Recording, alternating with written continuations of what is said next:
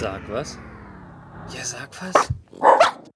Hallo und herzlich willkommen zu einer weiteren Ausgabe von Sag was Geek Talk, der Episode 186. Hallo Matze.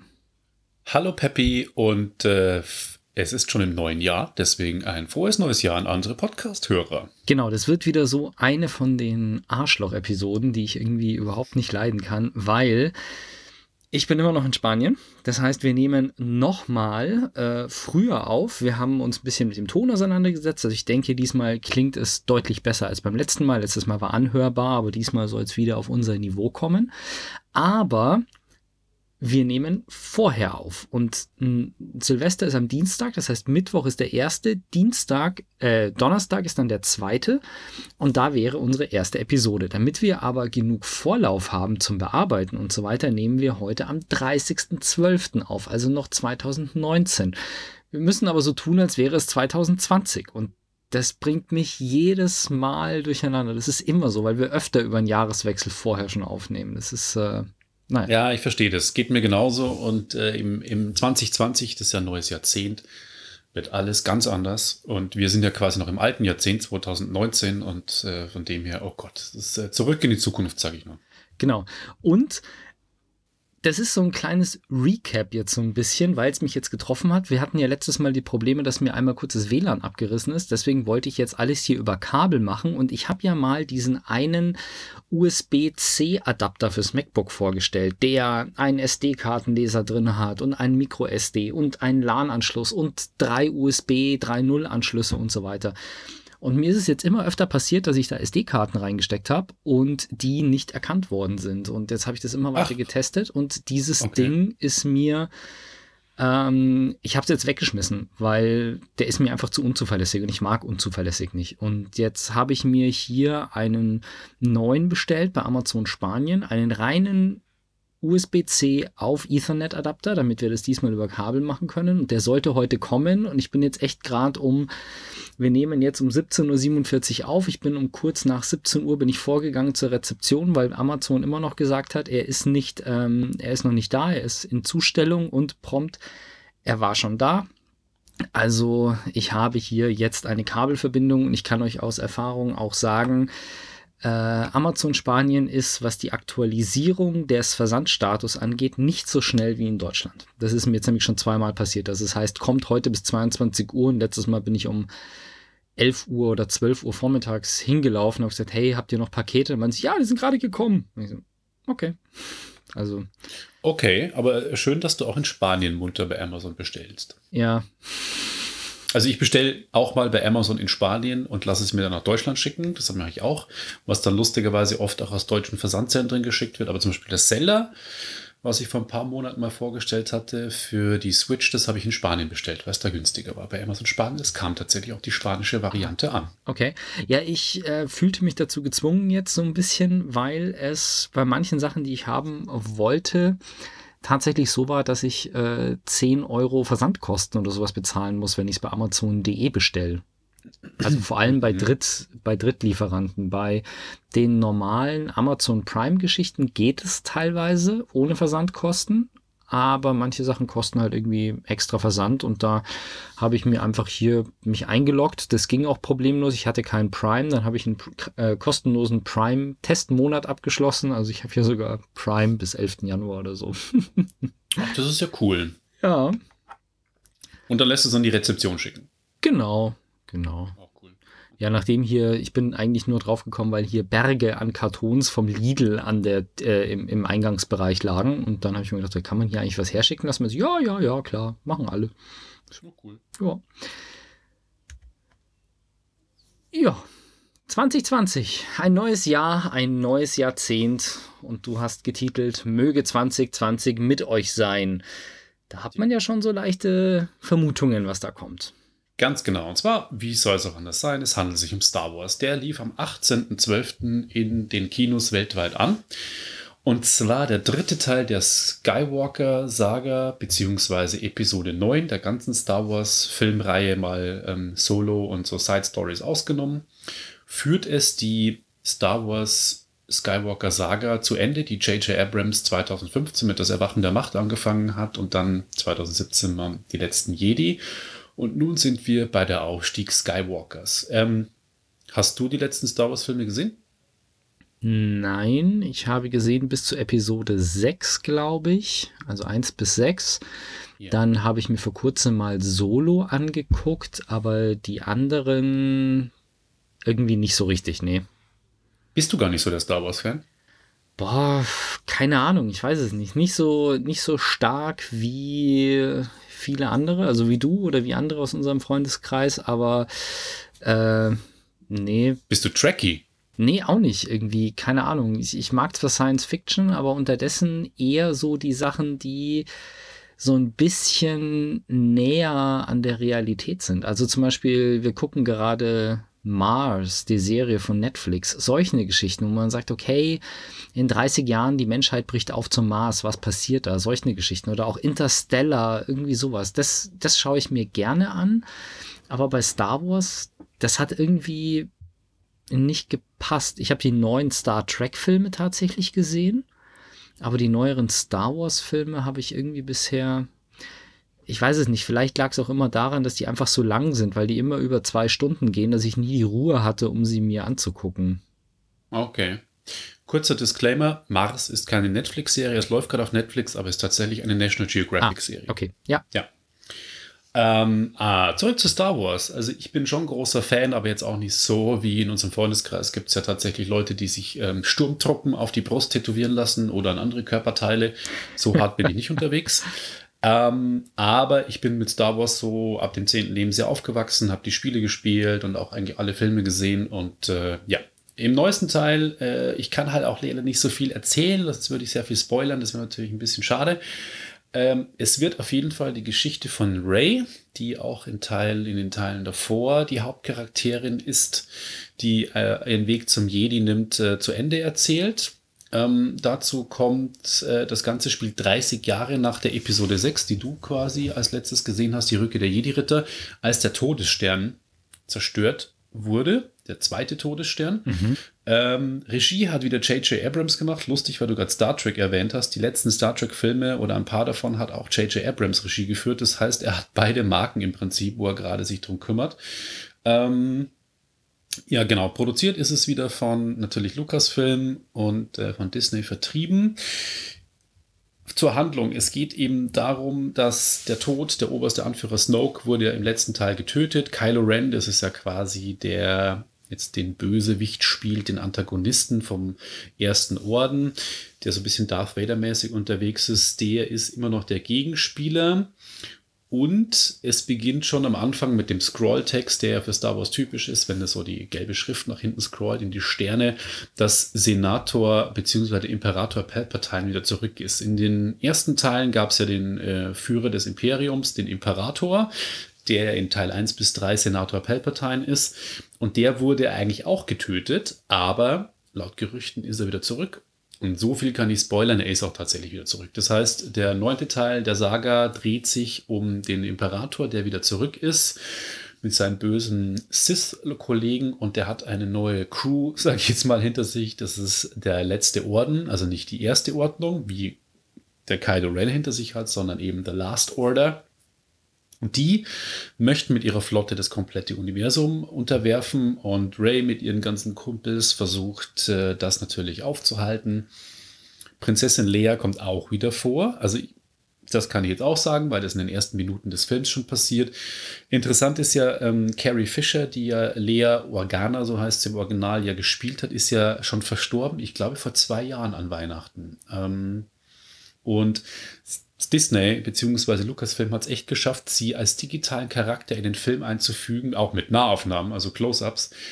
Wirklich beeindruckend. Also wir sind wirklich an dem Niveau angekommen, wo digitale Schauspieler kaum mehr zu unterscheiden sind von, von wirklichen Schauspielern. Man denkt halt nur, dass es digital sein muss, weil sie längst tot ist. Und erst dann beginnt man halt genau drauf zu achten. Wenn du es nicht wüsstest, dass sie digital ist, dann würde man es teilweise wirklich nicht erkennen, dass sie digital ist.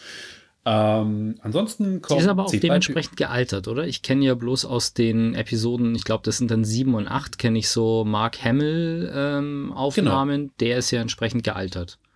Real. Richtig, Mark Hamill ist äh, in real tatsächlich, kommt auch vor im Film. Er hat äh, weiße lange Haare, wie es sich für einen alten Jedi-Meister gehört, mit einem Bart. Und äh, die Prinzessin Leia ist ein bisschen fester geworden, wie auch Carrie Fisher in echt dann war schon. Sie hat ja in den, im letzten Teil noch in echt mitgespielt, als sie noch nicht verstorben war. Und jetzt mussten sie sie halt digital machen und äh, sie ist halt quasi schon, man nimmt sie ab, dass sie die alte Prinzessin Leia ist. Ähm, okay. Es geht halt dann, wie sie es für Star Wars gehört, ist es routiniert produziert. Ich sag mal, äh, es ist nicht so schlimm, wie die Leute befürchtet haben, wenn Disney die Marke Star Wars kauft, dass es dann mit putzigen Tierchen vollgepoppt wird und nur noch äh, politisch korrekt ist. Aber es ist schon, man merkt, es ist absolut bombastisch. Also ein Bombast-Event jagt die nächsten von einer Raumschlacht kurz bis zu einem super Planeten mit einem super Setting und es ist alles toll. Mir fehlt ein bisschen die Star Wars-Magie. Diesmal so in den alten Star Wars-Teilen mit Imperium schlägt zurück. Da gab es dann so Sequenzen, wo ähm, Luke eben bei Meister Yoda sein, jo sein Jedi-Training irgendwie durchführt und dann viel über das Jedi-Tum und Geduld und, und die Macht an sich diskutiert wird. Jetzt ist es so, okay, die sind die Bösen, die sind die Guten wir kloppen uns jetzt mit denen und ah, well, jetzt fliegen wir zum nächsten Planeten und dann passiert hier was. Es ist nie gelangweilt, trotz zweieinhalb Stunden Laufzeit. Und es passiert, es ist unfassbar tolle Bilder und auch der Sound. Ich habe ihn im Dolby-Kino in München gesehen, was das einzige Dolby-Kino in Deutschland ist. Heißt Dolby Atmos Sound mit von oben, Dolby Vision Bild, das heißt perfekte Farb- und Schwarzwiedergabe und 3D auch, obwohl ich kein 3D Fan bin. Es ist Dolby 3D, was schon auch richtig gut ist, nochmal besser als das Real 3D, das man aus anderen Kinos kennt. Ja, ich wollte gerade sagen, das ist auch, also Dolby 3D finde ich auch ganz cool und besser als das, was in den anderen ja, Kinos ist. Ja. Auf jeden Fall. Und äh, es ist audiovisuell ist der Film wirklich die Macht und den muss man eigentlich auch, passt eigentlich auch ganz gut, die Macht. Ja. ähm, man muss den Film auch schon wirklich mit gutem Equipment auf großen Leinwänden mit geilem Sound hören, weil sonst geht er so ein bisschen unter. Und mir hat das Spaß gemacht. Ich ähm, ich habe auch schon wieder so Kritiker gehört, äh, das passt nicht und das passt nicht. Ja, mei, man findet immer was und man kann immer die alte Trilogie oder auch die alten Filme hoch ähm, stilisieren und sagen, das sind die besten. Ja, mag ja sein, aber es ist trotzdem ein richtig gut gemachter Film, gutes Entertainment, die Schauspieler machen einen guten Job und ich bin gespannt, was Episode 10 dann macht, nachdem die Saga jetzt äh, abgeschlossen ist und äh, kann ihn eigentlich jedem empfehlen. Die, lustigerweise die Einschalt, äh, Einschaltquoten, was sage ich denn, ähm, die Besucherzahlen sind nicht am ersten Wochenende so gut gewesen, wie es bei den alten Star Wars-Filmen war. Keine Ahnung warum.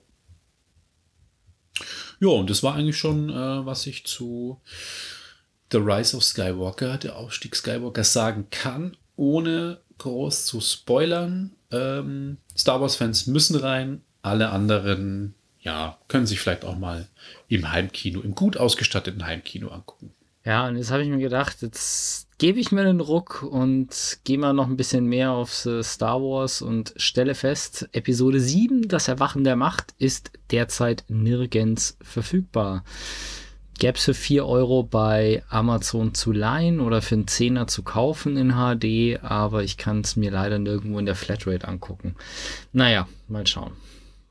Äh, Vielleicht. Entschuldigung, was, was, was kannst du dich bei der Flatrate angucken? Episode 7 von Star Wars. So. Das Erwachen der Macht. Ich muss ja dann erstmal nachholen, weil mir ja 7 und 8 auch fehlen.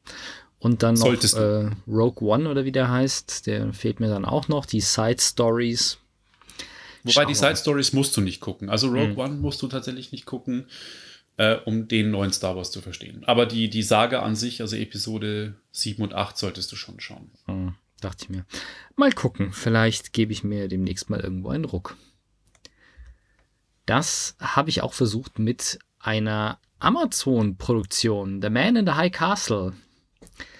Wir haben den ja oder wir haben das ja besprochen, die Serie, als sie rausgekommen ist damals. Wir sind zu dem Schluss gekommen, wenn ich mich recht erinnere, dass die Kostüme, das Ambiente, das Drumherum, es wirkt alles sehr realistisch. Also das ganze Equipment, was sie verwenden und so, wirkt super, super realistisch in diese Zeit der späten 30er, Anfang der 40er Jahre oder wann die Serie spielt. Also man nimmt, die Zeit nimmt man denen wirklich ab. Aber irgendwie ich weiß nicht, ich habe die erste Staffel geguckt und ich fand sie ja so okay. Und die zweite Staffel habe ich dann schon immer, das war auch irgendwann mal, als ich unterwegs war, habe ich mir die runtergeladen aufs Tablet und mitgenommen und ich habe da irgendwie mich dann so durchgequält. Und jetzt habe ich mir hier die dritte und vierte Staffel mitgenommen, weil die dritte hatte ich noch gar nicht gesehen und irgendwie, keine Ahnung, ich kann es dir nicht sagen. es ist irgendwie, ich habe ich habe die erste, die erste Episode der dritten Staffel angeschaut und ich habe so viel anderes gefunden, um mich nebenbei damit zu beschäftigen, dass ich dann irgendwann gesagt habe, so, nee, sorry, aber jetzt bin ich auch ein bisschen raus und die Charaktere und der hat hier das gemacht und da das und dann so viele verschiedene Leute und irgendwie, keine Ahnung, es hat mich einfach nicht mehr geschafft zu packen. Also es hat es noch nie so richtig, aber es ist eines der ersten Male, dass ich mir wirklich mich daran erinnere, dass ich gesagt habe, okay, ich habe eine Staffel angefangen, ich habe in der Mitte von der ersten Episode pausiert und ich habe sämtliche Downloads von meinem Tablet sogar gelöscht. Aha, also das heißt, du hast jetzt Staffel 3 und 4 nicht zu Ende geguckt, sondern du nee. hast dann irgendwann abgesetzt. Also, weißt du, was, glaube ich, ein Problem ist bei der ganzen Geschichte? Diese Serie ist so ultra düster. Ja. Da sind ganz viele Sachen, wo wirklich. Hartes Thema. Nee, nicht. Nein, nein. Also du meinst es optisch? Ich meine optisch. Also wirklich, ah. drei Viertel vom Bildschirm sind schwarz und du siehst bloß einen ganz leichten Lichtschimmer auf einem Gesicht. Und die Sache ist, ich bin halt, ich sitze nicht vor einem 60 oder 50 Zoll Fernseher mit runtergelassenen Rollos, sondern ich sitze halt hier im Wohnmobil und habe mein Tablet vor mir stehen und habe so viele Fenster offen wie möglich oder halt, ich habe viele große Fenster hier, wo Licht reinkommt. Und selbst wenn ich mein iPad auf volle Helligkeit drehe, ist das Umgebungslicht zu stark, als dass ich noch irgendwas erkennen könnte. Das heißt, ich sitze vor einem, vor einem Bildschirm, wo ich drei Viertel der Episode nichts erkennen kann und bloß irgendwelche Stimmen höre.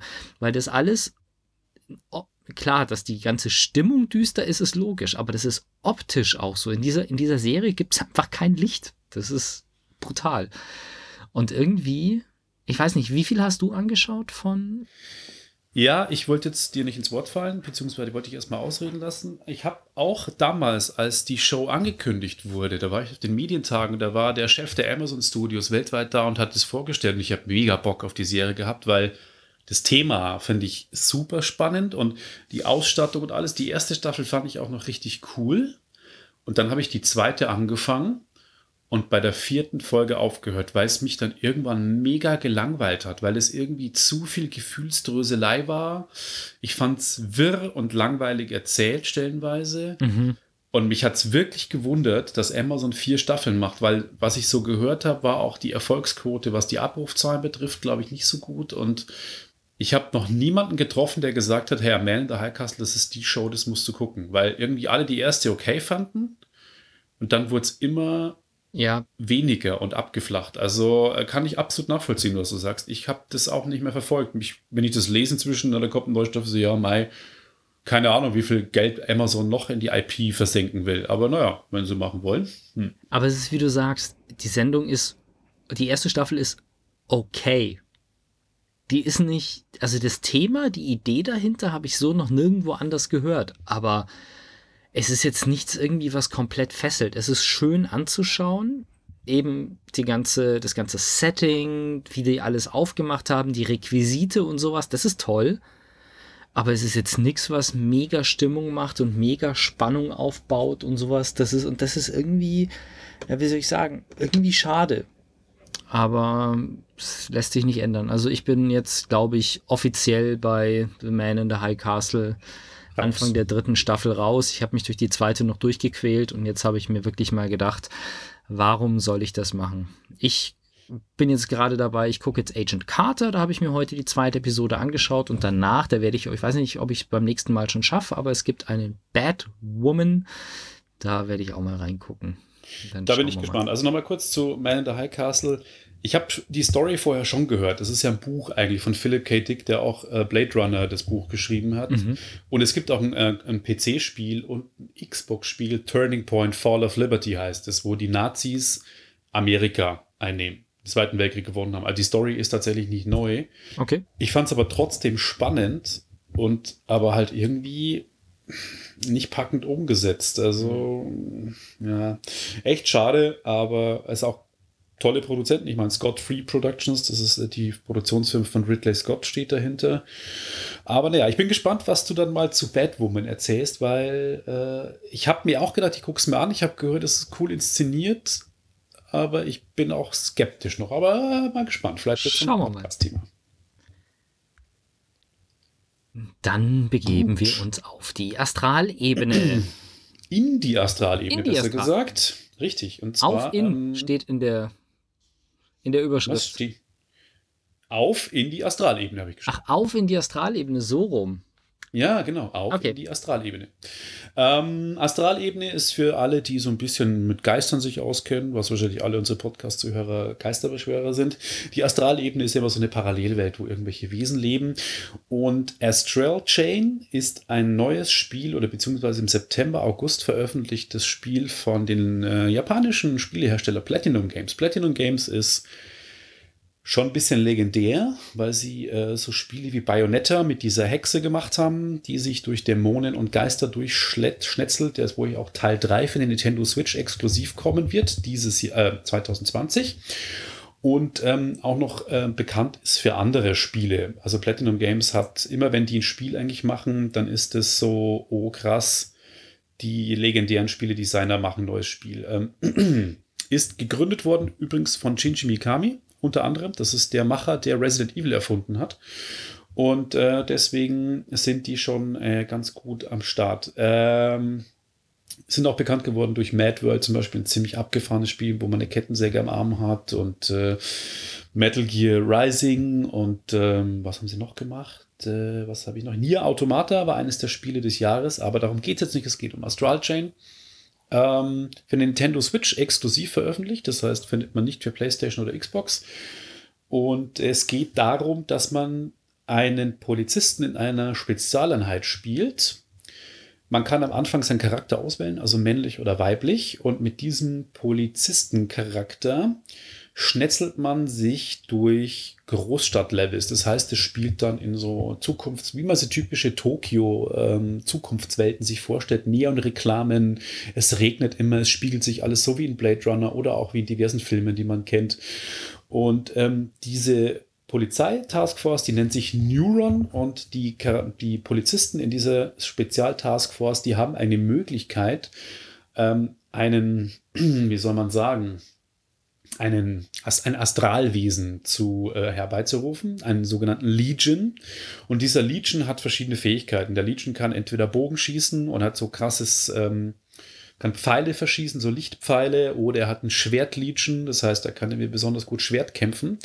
Und man kämpft dann quasi in einem ziemlich coolen Kampfsystem in den einzelnen Levels, wo man eine Geschichte auflösen muss, äh, die so ein bisschen typisch japanisch ist prügelt man sich durch die Levels durch mit diesem Legion, den man herbeirufen kann. Der ist nicht immer da, sondern den muss man mit einer Leiste füllen und dann ruft man diesen Legion und der unterstützt einen dann, dass der die Gegner angreift oder eben irgendwie aufhält. Und es gibt dann so typische Detektivgeschichten, also, also puzzlemäßig. Macht der Legion ja. aber automatisch, oder? Das, du musst den nicht Das steuern. macht der Legion automatisch, aber du kannst ihn auch aktiv steuern und kannst dann mit ihm sogenannte Kombos ausführen. Da kannst, also das Kampfsystem ist scheint auf den ersten Blick ein bisschen zu viel Buttonbelegung und zu krass am Start zu sein, aber ähm, man kommt relativ gut rein, man bekommt es ganz gut erklärt. Nicht so schlimm wie bei Xenoblade Chronicles. ja, es ist, ist ja auch kein Rollenspiel, es ist ein Action-Adventure, dem ja, es ist sowieso ein bisschen zugänglicher. Man kann aber trotzdem seinen Charakter aufrüsten, man labert viel mit Leuten. Es ist so ein bisschen japanisch, logischerweise alles vom Design und auch von den, was sie so reden.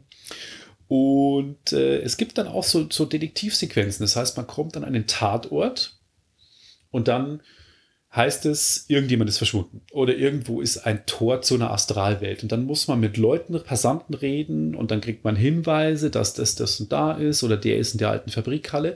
Und später wird man quasi abgefragt. Das heißt, man muss dann den Fall lösen und dann heißt es, wer hat gesagt, dass irgendjemand in einer Fabrikhalle ist und dann kann man Antworten geben und je nachdem, wie gut man diesen Fall löst, kriegt man auch bessere Punkte, was zu einem besseren Score-Ranking führt.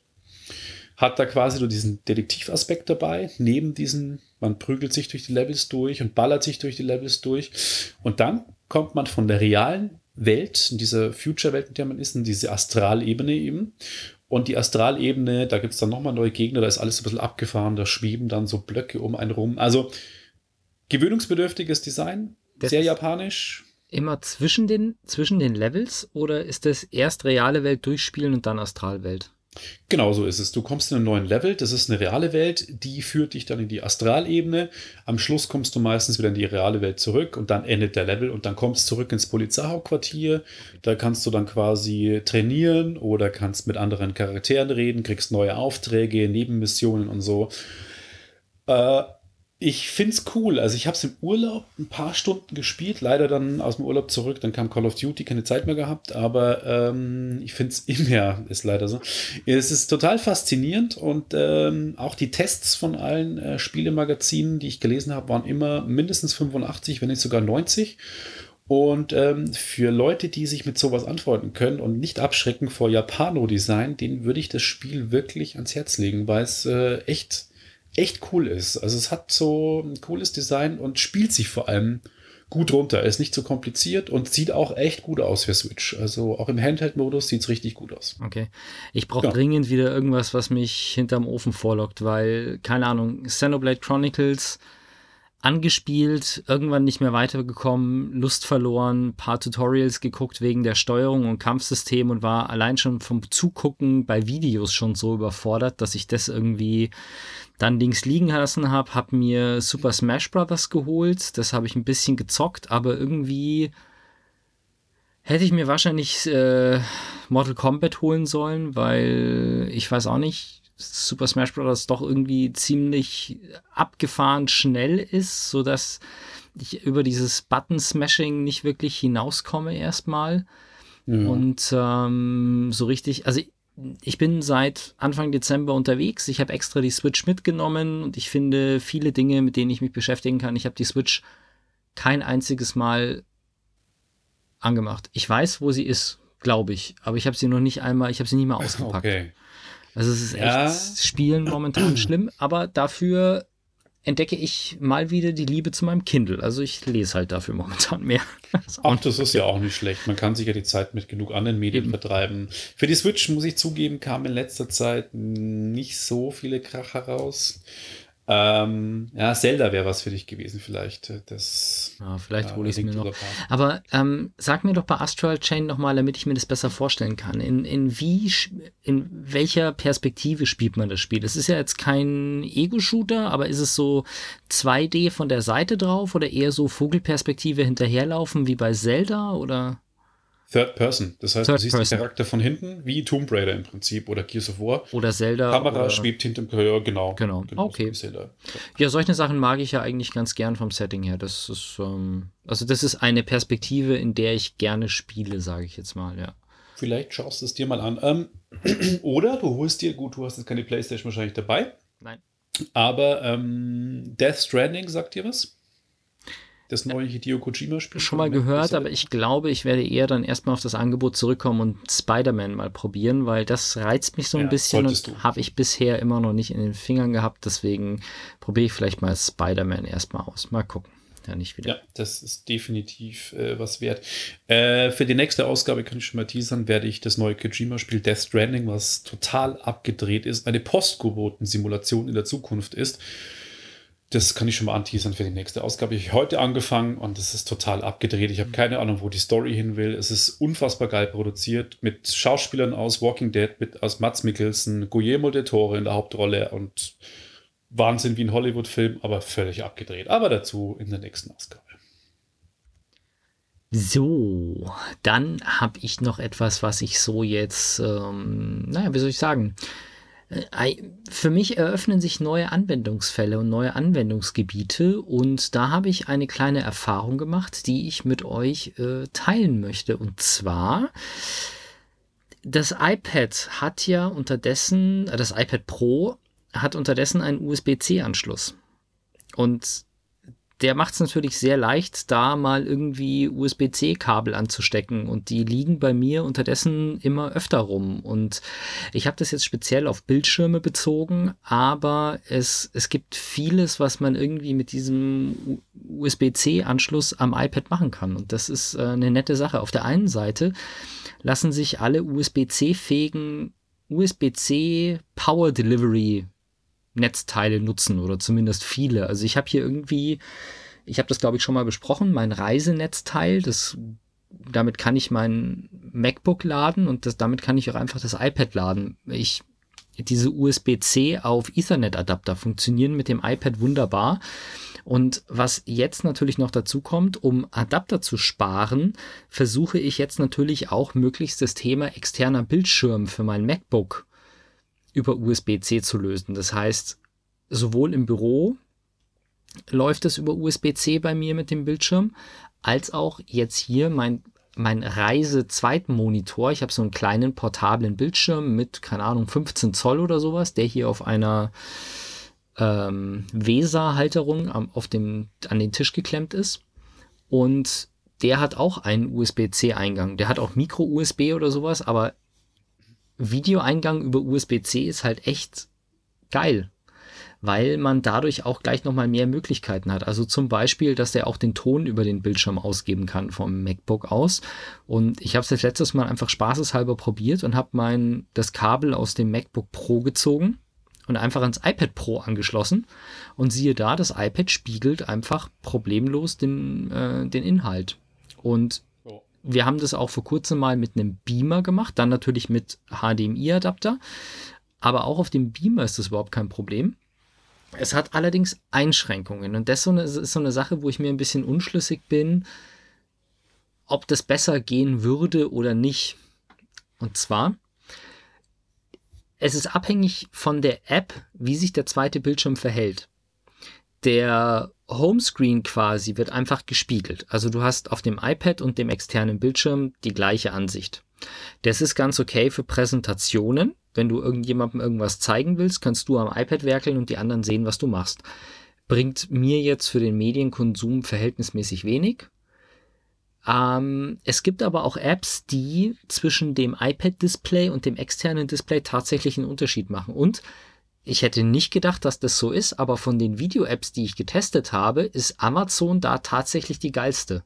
Weil wenn du die Amazon Prime Video-App aufmachst, dann zeigt dir das ähm, Videosignal nur noch auf dem externen Bildschirm und auf dem iPad selber zeigt er dir diesen, wie heißt es, X-Ray zeigt er dir an. Das heißt, du hast quasi, bei mir steht, äh, hängt der Bildschirm eben oben, das iPad steht direkt drunter und ich sehe unten immer genau die Liste der Schauspieler in der Szene, während oben die Szene läuft. Das ist schon eine echt coole Geschichte. Das ist ja tatsächlich cool, ja. Ja, Netflix und YouTube synchronisieren es einfach. Das heißt, das Video läuft auf dem iPad und auf dem externen Bildschirm und du kannst das iPad nicht ähm, Du kannst das iPad nicht ausschalten, weil sonst auch der externe Bildschirm ausgeht. Das heißt, du hast dann zwei Videofenster auf einmal. Das ist ein bisschen nervig. Was bei mir ganz praktisch ist und was mir halt äh, zwischendrin mal gut, ich kann Strom an den externen Bildschirm anschließen. Also ich stecke mal ein externes äh, USB-C Power Delivery Netzteil an den Bildschirm an, stecke das iPad auch an und dann kann ich den großen Bildschirm nutzen und kann das iPad gleichzeitig laden. Das ist auch sehr praktisch. Die Sky App, also Sky Go, funktioniert gar nicht mit externen Bildschirmen. Hm, Kopierschutzgründe leider. Ja, genau. Die sagen, nope, ist nicht, wollen wir nicht, darfst du nicht. Das ist ein bisschen schade, aber naja, gut, was soll's. Ich habe allerdings auch festgestellt, dass für manche Apps ist das jetzt eher ungeil. Also für YouTube zum Beispiel ist es echt uncool, weil ich habe es dann halt so gemacht, ich habe das iPad einfach nach hinten geschoben, sodass ich es nicht direkt sehe, habe dann auf dem Bildschirm das Video laufen lassen, sodass ich halt ein bisschen mehr Fläche habe, einfach ein bisschen mehr Real Estate hier für mein Video. Ja, und dann war das Video zu Ende und dann saß ich vor meinem Bildschirm und habe angefangen, auf meinem Bildschirm rumzutippen und habe mich geärgert, warum das nicht funktioniert, bis ich dann festgestellt habe, ach du Trottel, dein Bildschirm hat ja gar kein Touchscreen. Mhm. Da musste ich das iPad wieder rauskramen.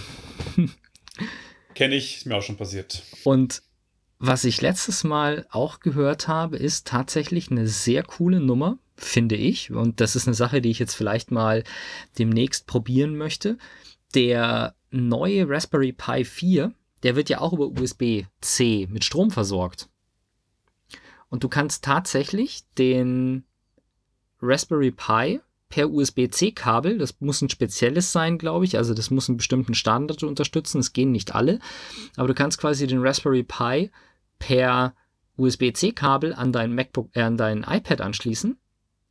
Das versorgt den mit Strom und du hast aber gleichzeitig die Datenverbindung. Das heißt, du hast dein iPad, kannst es per äh, per SSH auf den äh, Raspberry Pi zugreifen und kannst dann quasi einen unterdessen Verhältnis, verhältnismäßig leistungsfähigen Linux-Computer einfach mit deinem iPad ähm, bedienen.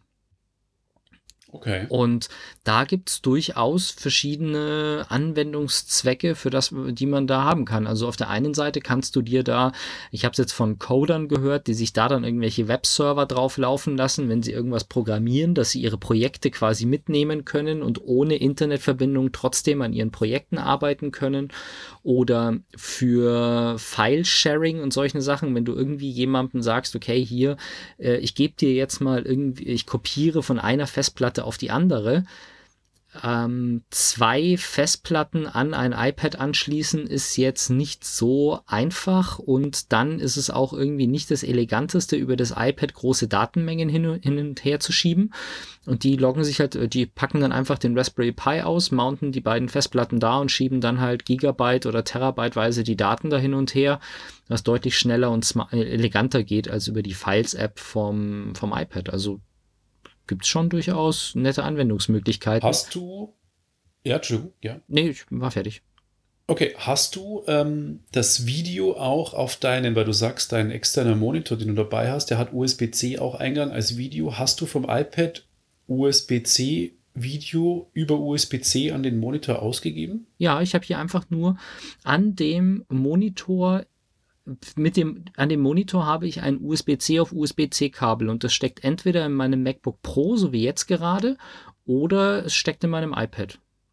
Ist es das USB-C-Kabel, das als Ladekabel beim iPad dabei ist, oder ist es ein spezielles? Weil alle USB-C-Kabel können ja nicht alles. Nee, das ist ein USB-C-Kabel, das bei dem Monitor dabei war. Ah. Und ähm, das Kabel kann auf der einen Seite Daten übertragen. Also ich kann von meinem MacBook jetzt den Ton übertragen auf die internen Lautsprecher des Bildschirms. Ich kann das Videosignal übertragen.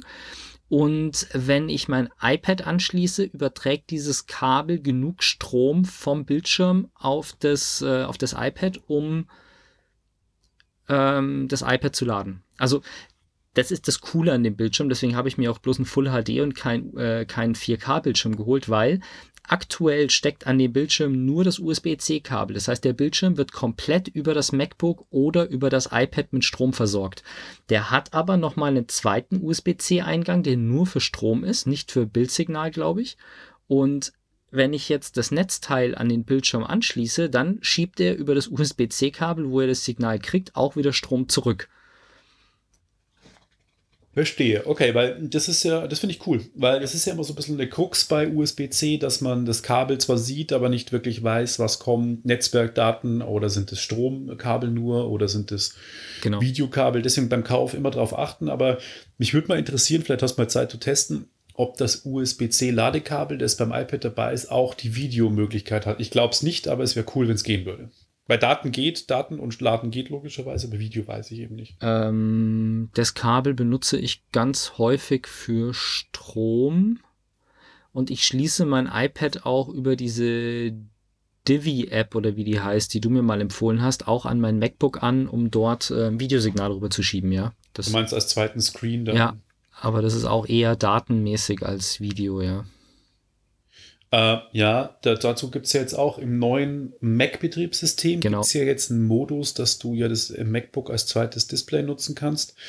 Ohne dass du eben Apps dazu brauchst. Und, Genau. Ähm, Darauf freue ich mich auch schon sehr, aber dafür muss ich erst warten, bis unsere Recording-Software kompatibel ist damit, weil an so lange kann ich leider nicht updaten.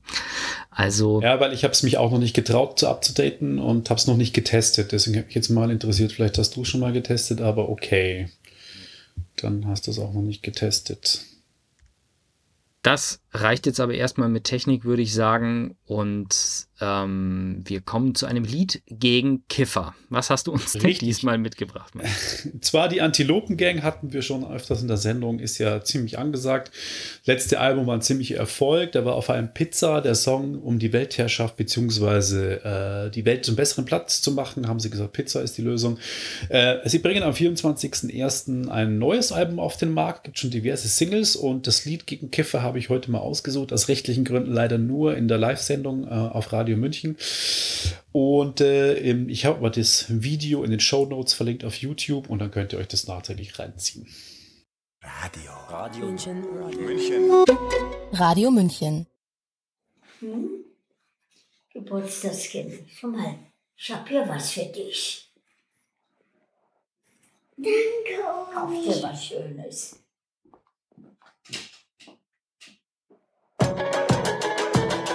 Aha. Aha. Aha. Dass es das gibt? Hip-Hopper, die gegen Kiffen sind? Ich glaube, das Ganze ist schon ein bisschen zynisch. Ich glaube, die Jungs sind schon äh, ganz gut unterwegs, was THC betrifft. Ähm, aber ich muss sagen, ich schätze sie sehr, weil sie natürlich auch gegen rechts sind, absolut, und äh, gegen AfD auch einige Songs gemacht haben. Äh, aber weil sie eben auch so selbstironisch sind, finde ich das cool. Und äh, ja, das war ein Lied gegen Kiffer vom neuen Album von Antilopen Gang, äh, verlinkt in den Show Notes und am 24. Januar kommt, wie gesagt, das neue Album raus. Sehr gut. Und von THC kommen wir zu DLC. Wahnsinnsüberleitung. Ja. Dafür hast du schon den Preis fürs nächste Jahr gewonnen. Alles klar. Du hast letztes Mal das Star Wars Spiel vorgestellt und hast dich, Star Wars war es, glaube ich, ne? Richtig, ja? Genau, und da hast du Order.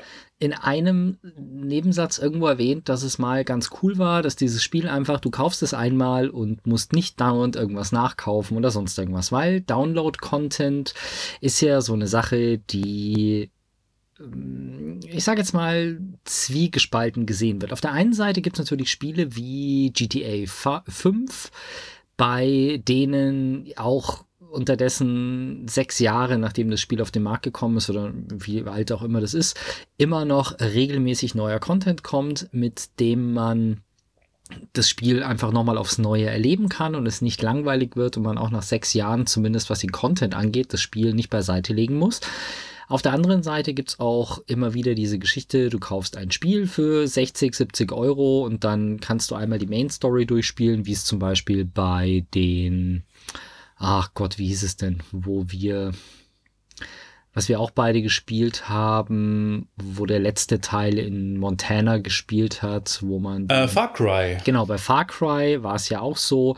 Da gibt es dann den Season Pass und da kannst du die Hauptstory durchspielen, aber dann gibt es irgendwie noch den und den und den Download-Content, wo du dann nochmal neue Missionen bekommst und dies und jenes. Also, du kaufst ein Spiel für 70 Euro und musst dann nochmal 40 Euro für einen Season Pass ausgeben. Und ich glaube, dass es unter manchen äh, oder bei manchen Spielen unterdessen tatsächlich so ist, dass der Season Pass auch wirklich bedeutet, dass er nur eine gewisse Zeit gilt. Bei Far Cry war es, glaube ich, so, dass man alles, was kommen sollte und geplant war, dann zumindest innerhalb eines Season Passes bekommen hat. Aber bei manchen Spielen muss man den, glaube ich, auch noch erneuern. Und das ist natürlich nervig. Das ist äh, bisher eine Sache, die wir erstmal mit Spielen verbinden. Also Download-Content, DLC wird eigentlich immer mit Spielen in Verbindung gebracht. Jetzt ist es aber so, dass es das tatsächlich auch in anderen Bereichen gibt, und zwar bei Autos. Du kannst bei Autos auch Sachen nachbestellen. Hast du davon schon mal gehört? Tatsächlich, nee. Tja, und stell dir vor, wer hat's erfunden? Es war Tesla. Aha. Genau. Bei, ich glaube, dass das bei dem Model S auch schon so war, dass die sind ja, oder Tesla macht es ja so, dass die teilweise schon wissen, dass sie irgendwann mal eine Funktion haben werden, für das sie irgendetwas brauchen. Also zum Beispiel für einen Autopiloten brauchst du eine gewisse Anzahl an Kameras und dann baut Tesla diese Kameras in die Autos schon ein, obwohl es noch gar keinen Autopiloten gibt. Und wenn sie den Autopiloten dann fertiggestellt haben, kannst du halt sagen, ja, ich möchte den Autopiloten haben und lädst dir den quasi einfach runter und der benutzt dann die Hardware, die in deinem Auto schon verbaut ist. Da muss ich kurz einhaken. Was ich kenne, ist, jetzt kenne ich es doch, und zwar nennen sie das bei Audi Feature on Demand. Aha. Das, das ist quasi, gibt schon seit zwei, drei Jahren bei Audi. Du hast quasi, äh, möglich ist das hardwaremäßig im, oder glaube ich auch schon softwaremäßig im Auto vorhanden. Bloß wenn du sagst, ich möchte jetzt adaptives Kurvenlicht oder sonst irgendwas, dann kannst du das bei Audi freischalten gegen eine gewisse Gebühr. Also es ist im Prinzip auch Download die Funktion, ich weiß bloß nicht, ob es ein DLC ist, weil Download wäre ja nachträglicher Download. Ich glaube, bei Audi ist das schon von vornherein im System integriert und wird nur freigeschalten. Genau. Bin ich mir jetzt nicht ganz sicher, aber ich kenne es so in der Art. Bei Tesla, also ich meine, gut, Licht ist auch so eine Sache, aber bei Tesla geht es sogar bis hin zum Motor. Also beim Model 3, was ja jetzt das für die breitere Masse ist, gab es vor kurzem ein Over-the-Air-Update, was die Beschleunigung des Fahrzeugs um 5% verbessert hat. Krass. Und jetzt gibt es tatsächlich für 2000 Dollar das Acceleration Boost Upgrade. Okay. Das bezieht sich jetzt hauptsächlich auf die Long-Range-Modelle mit Dual-Motor. Also es gibt den, den Model 3, ich bin jetzt nicht ganz fit bei Tesla, aber es gibt bei, bei dem Model 3 gibt es, glaube ich, eine Variante, die nur einen Motor hat an einer Achse und es gibt einen, der zwei Motoren hat an beiden Achsen, sodass er halt eine bessere Kraftverteilung hat und ähm, auch mehr Leistung. Und diese Long-Range Dual-Motor-Modelle profitieren von diesem Acceleration Boost Upgrade ganz ordentlich, denn die 0 bis 60 Meilen, also die 0 auf 100, schafft das Model 3 in der Version normalerweise in 4,4 Sekunden, was schon echt ordentlich ist. Also unter 5 Sekunden von 0 auf 100 ist Sportwagen-Level. Und nur mit diesem fucking Software-Update reduzieren sie das um eine halbe Sekunde. Also die Beschleunigung von 0 auf 100 Krass. für 2000 Dollar wird von 4,4 auf 3,9 Sekunden reduziert. Und Krass. ich glaube, das war beim Model S. Ich bin mal in einem Model S mitgefahren und da gibt es ja auch verschiedene Beschleunigungsmodi, die du wirklich auswählen kannst. Also du kannst im Fahrzeug, das gibt es bei anderen Herstellern auch, aber du kannst bei, bei Tesla halt im Fahrzeug zwischen dem normalen Beschleunigungsmodus, dem Insane Beschleunigungsmodus und dann nochmal, gibt es nochmal eins drüber, kannst du wählen. Je nachdem haut das Ding halt dann nochmal anders rein. Und es, da war es, glaube ich, auch so, dass du tatsächlich ähm, diesen Modus nicht nicht kaufen musstest, aber wenn du dann irgendwann gesagt hast, ich hätte jetzt gerne dann neben normal, awesome, insane auch noch den äh, verzeiht mir, ich weiß nicht, wie er heißt, super crazy Beschleunigungsmodus, dann hast du einfach ähm, den nachträglich dazu bestellt und dein Model S hat halt dann schneller beschleunigt. Ach krass. Also okay. das ist dann einfach, die bauen dann halt einfach ähm, Elektromotoren ein, die eine gewisse Leistung haben und softwaremäßig werden die reduziert. Das ist bei, soweit ich weiß, ist das bei BMW auch so. Also ich habe den, aber da kannst du es nicht freischalten. Also ich habe den, ich habe mal gehört, dass, glaube ich, der 1.18er und der 1.20er BMW den gleichen Motor verbaut haben, aber der 1.18er softwaremäßig gedrosselt ist. Das heißt, du kaufst dir einen 1.18er, gehst dann zu irgendeinem Tuner, der dir halt dann die richtige Motorsoftware aufspielt und hast dann die gleiche Leistung wie bei dem 1.20er, ohne dass irgendwelche Probleme mit dem Motor auftreten. Verlierst wahrscheinlich die Garantie und alles drum und dran, aber es ist per se der gleiche Motor, der zu dem gleichen imstande ist, aber der wird halt vom Werk aus so gedrosselt, dass sie dir ein kleineres Fahrzeug in Anführungszeichen verkaufen, was dann billiger ist. Und Okay. Tesla geht damit halt recht offensiv um. Die sagen, okay, pass auf, du hast hier verschiedene Modelle und ähm, wenn es dir dann später irgendwann nicht mehr reicht, dann kaufst du dir einfach für so und so viel 1000 Euro ein Update und hast dann ein größeres, ein schnelleres Auto. Total Banane. Krass. Krass. Wirklich krass, aber ziemlich cool. Ich finde es irgendwie schon cool. Ja, ich weiß nicht, ob ich bin unschlüssig, ob du sagen kannst, ob, weil auf der einen Seite das ist, glaube ich, eines der, ich weiß nicht, worüber man beim Autokauf am meisten nachdenkt. Ob das wirklich die, ich glaube, es ist die Motorisierung, über die man am meisten nachdenkt, weil du weißt einfach, ob du Ledersitze willst oder nicht und in welcher Farbe du die willst. Und dass du wahrscheinlich eine Klimaautomatik haben willst, ist auch relativ klar, wenn du dir ein neues Auto kaufst. Und da hat man so seine Checklisten ähm, und sagt, okay, das und das und das will ich haben. Aber letzten Endes geht man dann meistens, also zumindest ich, ich gehe da hin und sage, okay, es gibt den jetzt mit zwei verschiedenen Motorisierungen. Ich will vielleicht mal einen Anhänger ziehen, deswegen entscheide ich mich jetzt für den größeren Dieselmotor, damit ich da für die drei Mal, die ich Anhänger ziehen will, irgendwie die richtige, äh, die, die genügend Power habe und habe halt dann immer die Power, obwohl ich sie in den meisten Fällen wahrscheinlich gar nicht brauche. Was ich immer dann merke, wenn ich mit einem Auto sitze, was die Hälfte der PS hat wie mein letztes Auto. Also hier haben wir uns gerade einen Mietwagen geholt. Das ist ein Opel Corsa Diesel. Der hat wahrscheinlich ein halb so viel wie mein Mercedes vorher hatte. Aber mit dem Ding kommt man auch von A nach B. Also ja. das ist irgendwie so, ich, ich weiß es nicht. Und so ist halt dieses nachträglich auch im Zweifelsfall sogar, dass du nicht für 2000 Euro oder beim Model S ist es, glaube ich, noch teurer, den super Beschleunigungsmodus freischalten musst, sondern dass du vielleicht wirklich so Micropayments machen kannst, so nach dem Motto, ich hätte jetzt gerne mal für 24 Stunden, die ich einen Anhänger ziehe, hätte ich jetzt gerne mal irgendwie 80 PS und irgendwie 50 Newtonmeter mehr Drehmoment. Ähm, hier sind 99 Cent, schalt mir das mal frei und dann ist das Auto einfach 24 Stunden lang leistungsfähiger und danach ist es wieder weg. mhm. Ich weiß es nicht. Keine Ahnung. Krieg der Welten. Richtig, ein Serientipp darf auch nicht fehlen. Ähm, Krieg der Welten kennt man. Und zwar ist es von H.G. Wells ein Buch gewesen, das ja in den 50er oder 60er Jahren die BBC als Hörspiel äh, veröffentlicht hatte, woraufhin die ganzen Radiozuhörer, die es, im es wurde im Radio gesendet, panisch beim Sender angerufen haben und gefragt haben, ob das wirklich echt ist, weil sie wirklich dachten, dass die Menschheit von Aliens überrannt wird.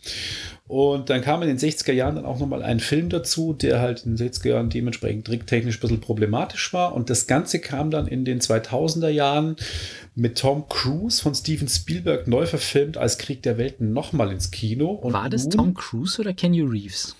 Nee, das war Tom Cruise. Ah, okay. Das war Tom Cruise. Ähm, und diesmal hat sich Fox, der Fernsehsender, die Story von Krieg der Welten für eine achteilige Fernsehserie gekrallt. Und äh, es ist die ähm, eine Eigenproduktion von den Fox, äh, Internet, äh, Fox Networks Group Studios Europa. Das heißt, das ist eine ähm, europäische Co-Produktion. Äh, heißt aber nicht, dass keine amerikanischen Schauspieler dabei sind. Zum Beispiel Gabriel Byrne, den man aus End of Days mit Arnold Schwarzenegger kennt. Da hat er den Teufel gespielt. Der spielt eine der Hauptrollen.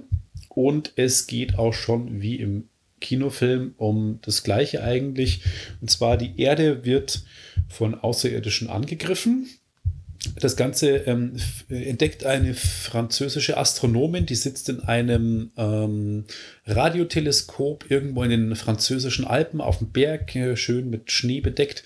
Und die äh, findet quasi ein ein Signal, das von einem intelligenten Ursprung kommt. Und dann geht alles relativ schnell. Ähm, sie informiert die NATO, die äh, reagieren allerdings äh, relativ langsam und dann kommt schon die Erde, die unter Beschuss gerät und äh, die Kugeln landen auf der Erde und mit einem EMP-Schlag, einem elektromagnetischen Impuls oder sowas ähnlichem, werden ganz viele Menschen dann auch getötet. Also es ist irgendwie auch schon ziemlich drastisch. Schon die erste Folge geht ziemlich der Punk ab und man sieht dann an verschiedenen europäischen Plätzen. Es spielt hauptsächlich in Frankreich, weil es eine Canal Plus, das französische Pay-TV-Co-Produktion mit Fox eben ist.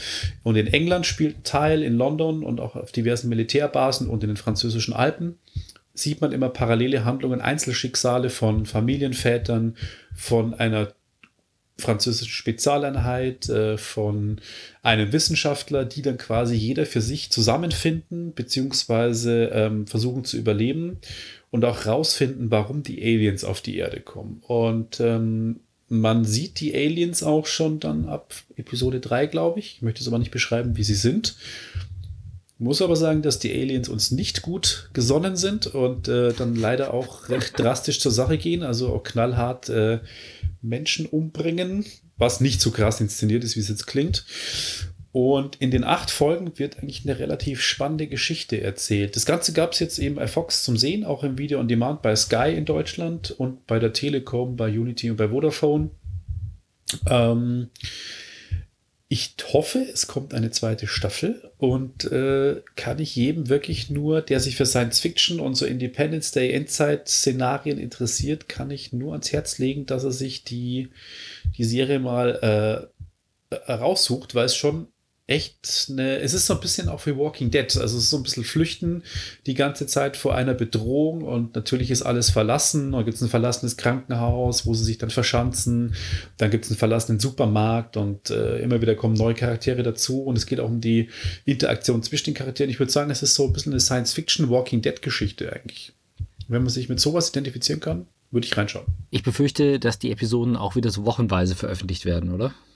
Ist schon alles online. Ah ja, okay, weil das, ich bin ja. Es war aber so, ja, es wurde genau. wöchentlich ausgestrahlt und wöchentlich veröffentlicht, das ist richtig. Ich bin ja ganz heiß auf Watchmen, was es ja auch im Video on Demand bei Sky gibt, aber da ist es noch so, dass die wöchentlich eine Episode raushauen und da muss ich noch warten, bis die alle online sind, wann auch immer das sein wird. Die sind aber, glaube ich, schon relativ weit. Die müssten schon bei Episode 6 oder 7 sein. Ja, ich habe da vor, keine Ahnung, vier Wochen das letzte Mal reingeschaut. Okay. Genau, und von dem her war es ein kurzes Thema, aber ähm, ja, kann ich jedem empfehlen, der Bock auf sowas hat. Ich habe noch ein Gerät mitgebracht zum Abschluss und es ist ein sehr seltenes Gerät und wenn es jemand kennt, dann du. Die Nintendo ja, das ist eines der spannendsten Themen überhaupt. Die Nintendo Hammer. PlayStation. Du kennst sie natürlich, oder?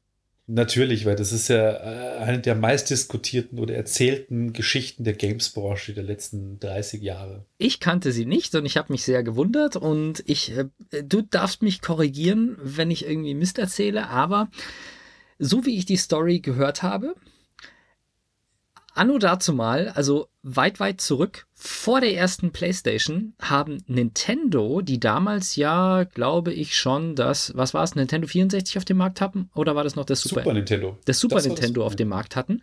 Die haben sich an Sony gewandt und wollten mit Sony kooperieren, um einen Nachfolger für das Super Nintendo rauszubringen, das sowohl äh. mit Cartridges als auch mit CDs gefüttert werden kann. Darf ich da kurz einhaken? Natürlich. Ohne klugscheißerisch zu wirken. Ähm, also, es war so: Nintendo, wie du richtig sagst, die haben sich an Sony gewandt, auch mit Philips zusammengearbeitet, ein CD-ROM-Laufwerk für das Super Nintendo zu machen. Also keine Nachfolgekonsole, sondern eine Erweiterung für das ähm, Super Nintendo zu machen. Das Super ah, okay. Nintendo hatte unten auch, wenn man das umgedreht hat, einen Erweiterungsschacht. Da konnte man quasi was dran stecken. Das wurde aber nie genutzt. Mhm. Und ähm, es sollte eben äh, damals, wenn man sich ein Super Nintendo 1992 gekauft hat in Deutschland, kam es raus, dann stand schon auf der Packung jetzt schon erweiterbar auf die neue Technologie CD-ROM, weil da schon geplant war eigentlich, dass es eine CD-ROM gibt. Aber dann kam es dazu, was du wahrscheinlich gleich erzählen willst, zum Vertragsbruch Sony mit Nintendo. Also es ist, um, ähm. es gab ein Kombigerät, beides zusammen, aber eigentlich soll es eine Erweiterung für Super Nintendo. Okay, genau, weil das Bild, was ich hier gesehen habe, ist tatsächlich ein Gerät, was jetzt das absolut nicht so ausschaut, als könnte man es an das Super Nintendo andocken, weil es oben auch Knöpfe drauf hat. Auf jeden Fall gab es wohl mal ein paar Prototypen von einem, ja, einer Nintendo PlayStation in Zusammenarbeit mit Sony, die dann wohl mit sowohl den Spielekassetten als auch mit einer, C mit einer CD gefüttert hätte werden können. Und dieses Gerät ist dann aber größtenteils verschollen. Also es sind, es gab den Vertragsbruch, den du gesagt hast, die, das Ganze ging auseinander und hat dazu geführt, dass Sony dann selber eine Spielekonsole auf den Markt gebracht hat. Und bist du noch da? Ja, ich bin noch da. Okay, gut. Ja, gerade das hat dazu geführt, dass Sony eine eigene Spielekonsole auf den Markt gebracht hat und Sony, äh, Nintendo sich auch anders orientiert hat und diese Prototypen, die dabei entstanden sind, die sind größtenteils oder sind, man dachte, sie sind alle verschollen.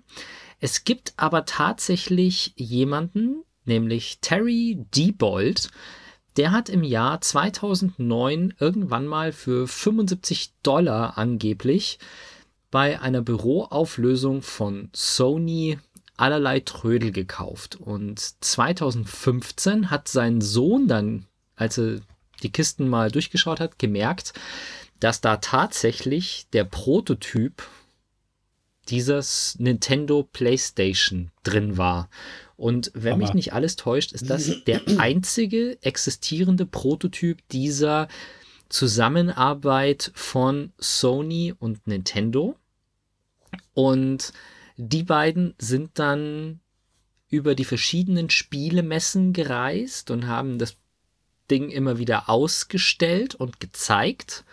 Und jetzt haben sie sich aber dazu entschieden, die zu verkaufen. Und wenn man den Informationen glauben darf, haben die beiden bereits vor, bevor sie sich entschlossen haben, die zu verkaufen, ein Angebot über 1,2 Millionen US-Dollar erhalten, welches sie aber abgelehnt haben, weil sie gesagt haben, sie sind schon so viel gereist mit dem Ding, dass das ihre Kosten nicht deckt, was ich jetzt für ein bisschen übertrieben halte, aber naja, wie dem auch sei. Also das Ding wird demnächst versteigert und wir können gespannt sein, wie viel da dann wirklich rausspringt, wie viel die Leute bereit sind für den einzigen Prototyp der Nintendo PlayStation zu bezahlen. Ich äh, werde wahrscheinlich in dieser Preisregion nicht mithalten können, aber ich hätte unfassbar Bock. Äh, ich das ist, ich finde diese Geschichte, als sie äh, damals gelesen hat, 2015 wurde es veröffentlicht, ähm, mega spannend. Und was der da sich für 75 Dollar für einen absoluten Schatz geholt hat und das, die haben es dann auch zum Laufen gebracht. Ich habe das dann auch mitverfolgt, wie sie das Ding an Strom angeschlossen haben, wie sie dann auch wirklich ein, es musste ja auch wahnsinnig aufpassen bei so einer alten Hardware, wenn das eine falsche Überspannung bekommt, sind ja sofort die Chips kaputt und die haben es halt echt sehr vorsichtig mit einem Retro-Videogame-Experten zum Laufen gebracht äh, und an den Monitor angeschlossen und es haben dann wirklich ein Bootscreen gehabt, wo dann auch wirklich die Sachen da standen. Das heißt, es ist kein Fake, es ist kein in China zusammengeschraubtes äh, irgendwas Gerät, sondern es ist wirklich ein Original. Und ich könnte mir vorstellen, dass irgendwo auf der Welt in irgendwelchen Lagerhallen schon noch fünf, zehn Prototypen irgendwo stehen. Aber der einzig wirklich existente ist der. Und ich denke mal, also habe ich auch gelesen, dass der jetzt in eine Privatsammlung übergehen wird. Und ich könnte mir vorstellen, 1,5 bis 2 Millionen werden da schon über den Ladentisch gehen. Und äh, das heißt aber dann leider auch, dass es halt dann irgendwo in der Privatsammlung verschwindet und nicht in Messen oder Genau. Museen mehr ausgestellt werden kann. Das was wirklich Ja. sehr, sehr schade ist. Das ist stand in dem Artikel, den ich habe euch den Artikel auch verlinkt in den Show Notes und da steht das Ganze auch mit drin, dass man davon ausgeht, wenn so viel Geld dafür gezahlt wird, wird es irgendein privater Sammler sein, der dann keine, der dann nicht so viel damit rumreist oder das irgendwo ausstellt und zeigt, sondern dann ist sie halt wieder verloren, quasi. ja. Tja, was will man? Sehr schade. Ich würde sagen, damit beenden wir unsere Neujahrsepisode und hoffen, ihr hattet einen guten Rutsch und eine erholsame Zeit und äh, begleitet uns in ein neues Jahrzehnt mit Technik und Geektum, oder? Ganz genau. Vielen Dank für die letzten Jahre an Treue und wir hoffen auf die nächsten zehn Jahre mit euch und äh, wünschen euch einen guten Start ins neue Jahr unter 1000. Bis dann. Ciao, ciao. Bis dann. Ciao. Wenn euch das nun gefallen hat, dann liked uns auf facebook.com slash sagwaspodcast und abonniert uns auf iTunes oder im Podcatcher eures Vertrauens. Alle Infos zur Show, den Themen und alle Folgen gibt es auch auf www.sag-was.com. Fragen, Anregungen und Feedback nehmen wir gerne über Facebook oder als Kommentar auf der Website entgegen. Und wenn ihr gerade Zeit habt, dann bewertet uns doch bei der Podcast-Plattform, auf der ihr uns gefunden habt.